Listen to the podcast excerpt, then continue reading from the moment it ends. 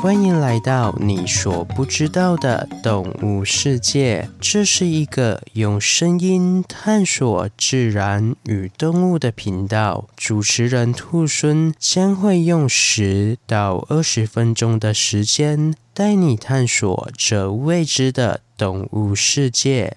第六十四集《海洋上的空中霸主》，各位听众朋友，大家好，我是兔孙。本次是由阿伯所投稿的主题，谢谢你的投稿。海洋及天空和陆地相比，是多数人鲜少涉足的区域，因此海洋与天空这两种不依靠工具就无法踏上的领域，对我们人类来说是充满未知且别具吸引力的。而今天所要介绍的主角，正是可以凭借一己之力遨游在这片领域的信天翁。信天翁是对护形目信天翁科物种的统称，而护形目是隶属于鸟纲中的一个目，其特色为拥有与身体不成比例的。瘦窄长翅，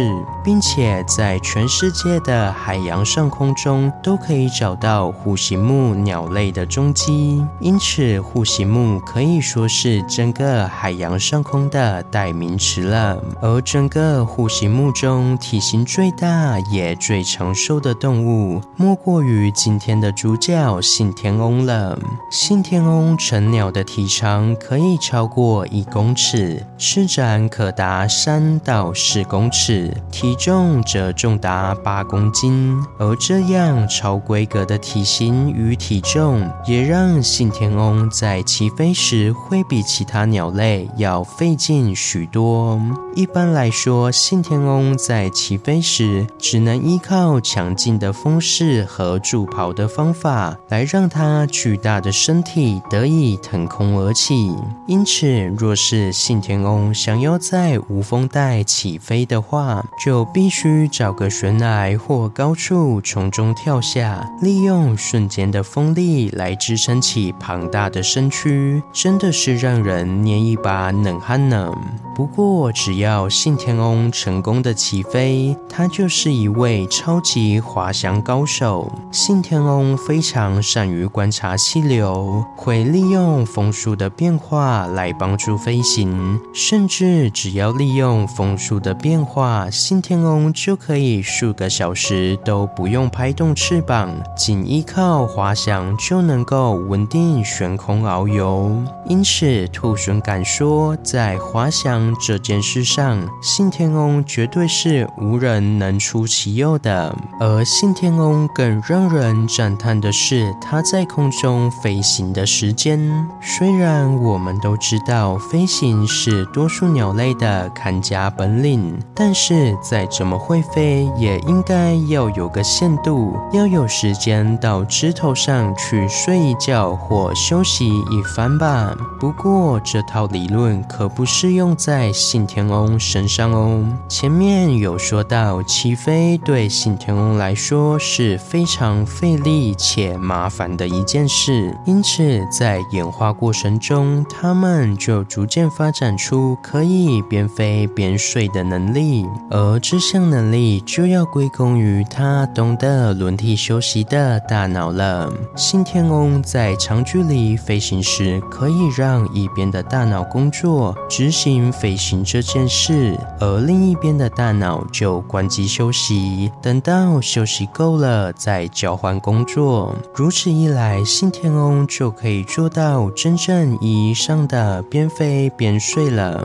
是不是很厉害？呢？这时可能会有听众朋友想问：可是信天翁有那么长时间都在海面上飞行，那这样它会不会摄取到过多的盐盐分呢？说的没错，过多的盐分对生物体来说并不是什么好事。因此，信天翁可以在盐分适宜的海面上生存，一定有一套完善的对抗策略，包括信天翁在内的所有护膝目鸟类，在鸟喙边缘都会有两条特化的鼻管。这两条鼻管在它们捕鱼时，一边用来保持呼吸畅通，另一边用来排除多余的盐分，以减少盐分摄入的危机。所以信天翁才可以这么怡然自得地游泳在海面上。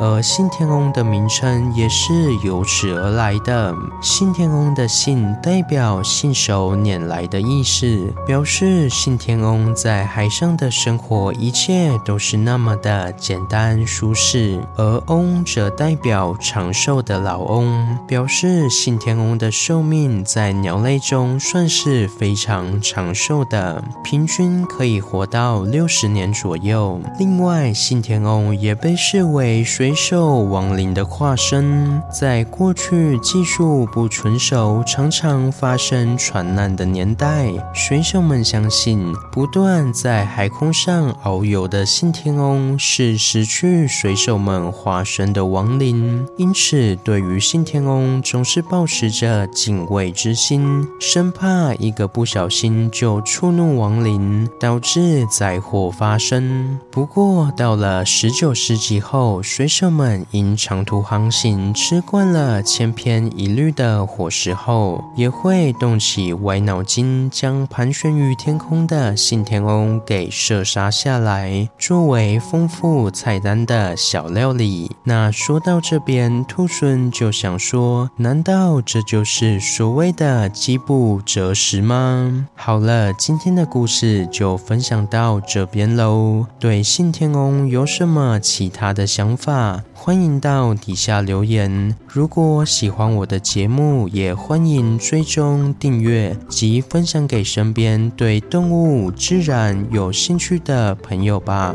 最后，想要鼓励兔猻的话，可以到 Apple Podcast 上给兔猻五星评价，或是点开赞助页面给予小额的回馈。回馈的金额一部分也会捐给相关的动物福利机构。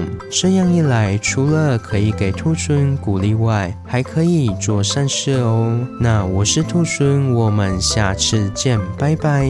下集预告：飞翔的海盗。